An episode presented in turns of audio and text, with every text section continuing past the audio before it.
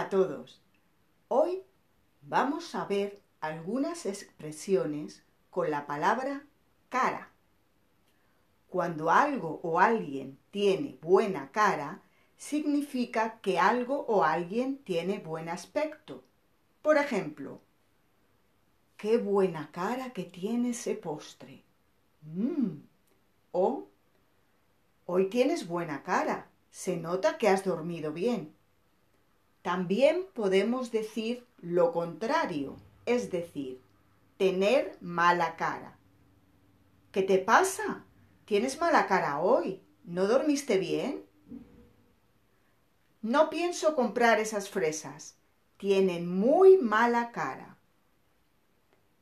Otra expresión es echar en cara algo a alguien, reprochar a alguien algo que hemos hecho. Por ejemplo, ella le echó en cara que tuviera que encargarse de todo.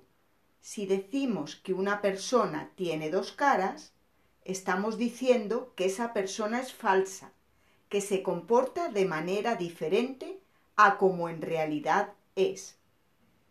Otra expresión con la palabra cara, hablar cara a cara, es decir, hablar en persona tener contacto físico. Por ejemplo, no me gusta hablar por el móvil con mis amigos, prefiero hablar cara a cara. Siguiente expresión, poner mala cara. Por ejemplo, si las cosas van mal, no te enfades ni pongas mala cara.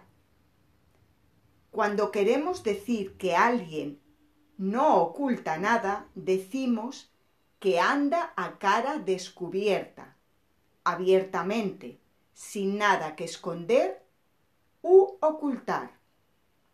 Si decimos, por ejemplo, nadie quiso dar la cara por ella, estamos queriendo decir que nadie la apoyó o nadie la defendió.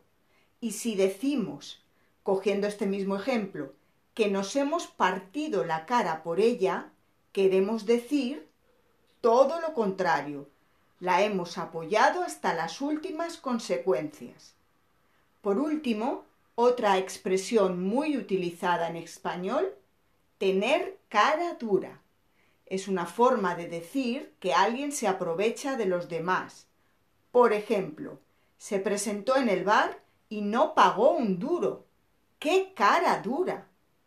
Otros sinónimos de esta expresión son tener mucho morro, tener jeta o tener más cara que espalda.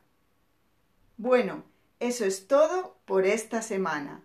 En el próximo, en el próximo podcast hablaré de expresiones con la palabra pie. Así que estaré al pie del cañón. ¿Qué quiero decir?